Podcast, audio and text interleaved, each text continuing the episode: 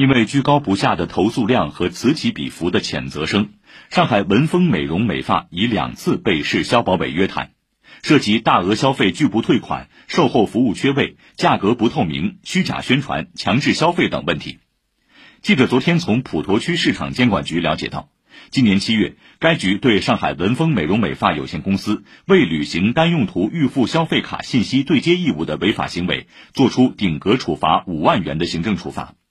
十一月，上海市消保委发布文峰消费警示，市场监管部门立即对辖区内文峰公司及门店开展检查，